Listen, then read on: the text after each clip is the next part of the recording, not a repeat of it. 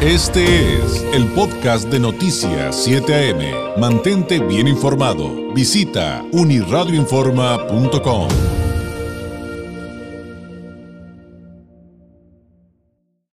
¿Por qué es importante hablar de lo que se está buscando en el Senado respecto a aumentar los días de descanso, de vacaciones eh, para los trabajadores mexicanos? Esto nos lo va a explicar una experta como lo es Fernanda García, coordinadora de mujer eh, en la economía en el Instituto Mexicano para la Competitividad IMCO. Ella trabaja en el área de sociedad incluyente, principalmente en temas de género y educación. Trabajó como consultora en asuntos públicos en De la Calle Madrazo Mancera, donde colaboró con diseño y evaluación de políticas públicas en análisis legislativo y político electoral para diferentes sectores como derechos de propiedad intelectual y movilidad urbana. Es politóloga egresada del ITAM Estudió una maestría en políticas públicas en la London School of Economics and Political Science y cuenta con un diplomado en género y feminismos en la Universidad del Claustro de Sor Juana. Fernanda, muy buenos días. Buenos días, David. Muchas gracias por la presentación y por el espacio. Pues eh, por el principio, si nos lo permites, Fernanda, hemos escuchado mucho este asunto de que aumentar los días de descanso, pues también, digo, desde el punto de perspectiva del derecho humano, de, una vida digna, de una vida de calidad de vida, pero que también dicen eh, te permite ser más productivo. ¿Desde dónde partir para analizar la importancia de este tema que en este momento todavía traen en el Senado y que esperemos se, se resuelva de una manera, pues, insisto, digna para los trabajadores mexicanos? Así es, David. Bueno, pues justo hace unos días en el Senado eh, se presentó esta, este dictamen para ofrecer a los trabajadores 12 días eh, laborales de vacaciones pagadas. Y esto sí hay que reconocerlo porque desde 1970 que se creó esta ley no se había modificado el periodo de vacaciones bueno, ahorita seguimos en el proceso, no se ha modificado, pero estamos en camino, ¿no? Entonces, eso ya es una buena noticia. Y todo esto parte porque México es uno de los países con menos vacaciones en el mundo. Eh, y también si vemos la relación con la productividad, México es el país que más horas trabaja, pero el menos productivo entre los países miembros de la OCDE. Entonces, pues el ampliar el periodo de vacaciones eh, se hace con esta intención de que los trabajadores tengan mayores días de descanso pagados este, y con aras a que mejoren su productividad y pues esto tiene diferentes consecuencias e impactos positivos, ¿no? Entonces, si se mejora la productividad, se tienen mayores ingresos tanto para la empresa pero también para los trabajadores. ¿no? Y esto es bien interesante, Fernanda, porque ya no es eh, un asunto de percepción, ya no es un asunto eh, de un análisis eh, mm, superficial, sino que está, como nos lo decías, absolutamente probado y los ejemplos abundan, sobre todo, evidentemente, con los países de la OSDE que nos comentabas, pero ese es el punto al que creo que hay que resaltar es algo que es eh, eh, que ya tenemos probadísimo en el mundo y nosotros íbamos pasos atrás y que es algo que sin embargo y a pesar de hablar del tema de productividad sigue generando resistencia en algunos sectores de la IP. No, totalmente. O sea, al final creo que se tiene esta idea o esta creencia de, bueno, entre más trabajo, eh, voy a ser más productivo, voy a tener más resultados, y la verdad es que no.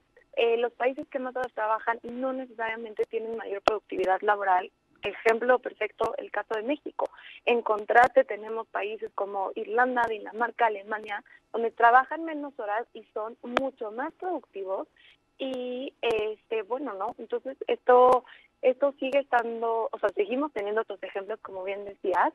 Este, y pues creo que la resistencia de la que hablas eh, pues, podría ser porque tiene ciertos costos implícitos, y eso sí hay que reconocerlo, el aumentar eh, em, estos días de vacaciones, ¿no? Al final también, pues, al duplicarse el periodo de vacaciones, se va a duplicar, por ejemplo, la prima vacacional, pero pues habría ahí que evaluar los costos dentro de la empresa eh, para ver, ¿no? O sea, este impacto entre el costo y el beneficio futuro que se puede tener eh, al tener eh, más vacaciones. Entonces, más bien es hacer esta, esta evaluación eh, porque pues la productividad puede ser mucho mayor que el costo.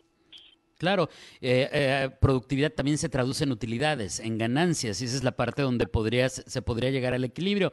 ¿Hay, ¿Hay alguna referencia, Fernanda, respecto a cómo vendrá el proceso de adaptación si todo esto se aprueba? De, por, y nada más tratando el tema de, de, las vacaciones, porque hay otras aristas de la reforma laboral que, que en este momento todavía no se van a tratar en el Senado y que tienen que ver, por ejemplo, con, los horarios de la jornada laboral, que si menos horas y demás. Pero eh, quedándonos en, el tema de las vacaciones, ¿hay un comparativo, alguna referencia, alguna idea respecto a cómo van a ser los procesos de adaptación? Porque a mí me da la idea que los grandes corporativos, las grandes empresas, pues van a poder adaptarse rápidamente, pero que como bien decías, claro que hay un costo ¿Y cómo lo van a vivir, por ejemplo, las pymes o lo que decimos coloquialmente desde el, desde el sexenio foxista, los changarritos, ¿no, Fernanda? Así es, así es. Este, hasta el momento todavía no, no sabemos em, cómo va a ser el periodo de transición, porque eh, el dictamen que se discutió en la Cámara, em, que diga, en el Senado de la República, no, no tiene más información, ¿no? Se dice que se va a modificar el artículo eh, 76 de la Ley Federal del Trabajo. Este, y también otra cosa importante a mencionar es que no solamente se duplican los días de vacaciones de 6 a 12, sino también importa cómo se va aumentando el día de vacaciones de acuerdo con la antigüedad laboral, ¿no? Porque hoy tarda, o sea, tendrías que tener entre 20 y 24 años trabajando en una misma empresa para tener derecho a 20 días de vacaciones. Con el cambio de la reforma, hoy eh, con 5 años en la misma empresa tienes acceso a esos 20 días de vacaciones. Entonces es una diferencia abismal en la antigüedad laboral, pero habrá que ver y seguir muy de cerca la discusión para ver eh, justo no estos transitorios donde seguramente van a ir aclarando eh, pues si va a haber un tema de implementación gradual o paulatina y cómo va a ir siendo esta adaptación, porque esto genera muchas dudas. O sea, por ejemplo, una empresa que tenga, una empresa que tenga, este, por ejemplo, eh, un trabajador que ya lleve 10 años en una empresa, ¿cómo le va a aplicar este cambio? ¿no? ¿Cómo va a ser esa adaptación? ¿Cómo va a ser esta transición?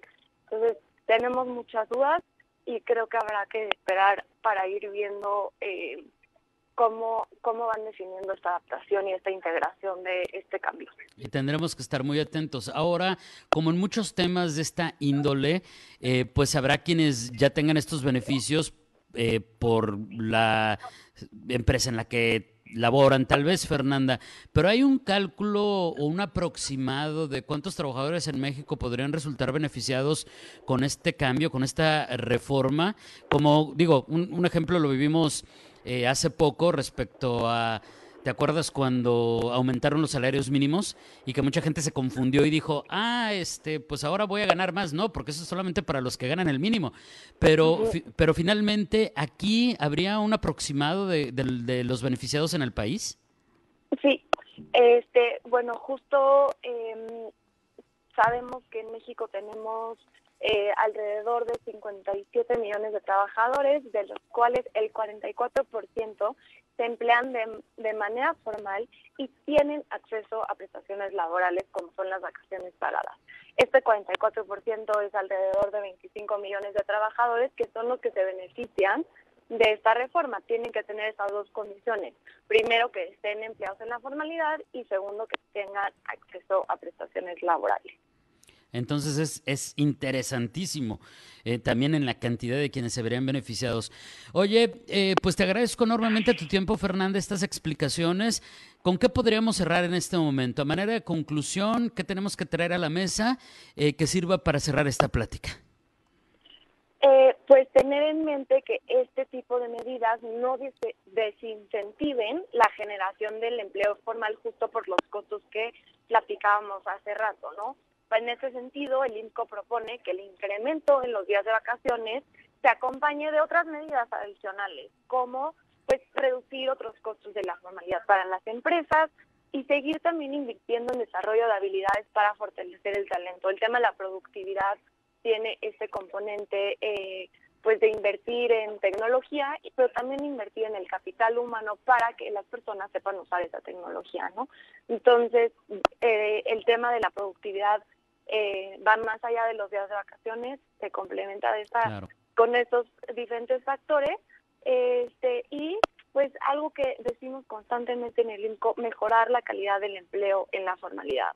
Y esto hay diferentes maneras de hacerlo, desde pues lo que platicabas de eh, la conversación de las jornadas eh, laborales, eso es un punto que también traemos en la mira en el INCO, la implementación de políticas vía trabajo, que haya horarios flexibles, que se eh, el tema de que sea un ingreso eh, competitivo, un sueldo competitivo. Entonces hay como una serie de cosas que deberían estar acompañando el tema de eh, aumentar el periodo de vacaciones. Y, bueno, pueden consultar, perdóname David, pueden consultar todo en la página de internet del INCO, que es inco.org.mx y en nuestras redes sociales INCOMX. Ahí estaremos pendientes y le daremos seguimiento, por supuesto, conforme vaya avanzando este tema con nuestros legisladores. Fernanda, como siempre, un placer. Muchísimas gracias y muy buenos días. Igualmente, buenos días es Fernanda García, coordinadora de mujer en la economía en el Instituto Mexicano para la Competitividad, IMCO, hablándonos de cómo eh, aumentar los días de descanso, las vacaciones, pues en nuestro país, si se aprueba, pues no solamente es una mejora de las condiciones laborales en el país, sino de calidad de vida y también en materia de productividad para las empresas, pero también hay retos, retos para el empresariado.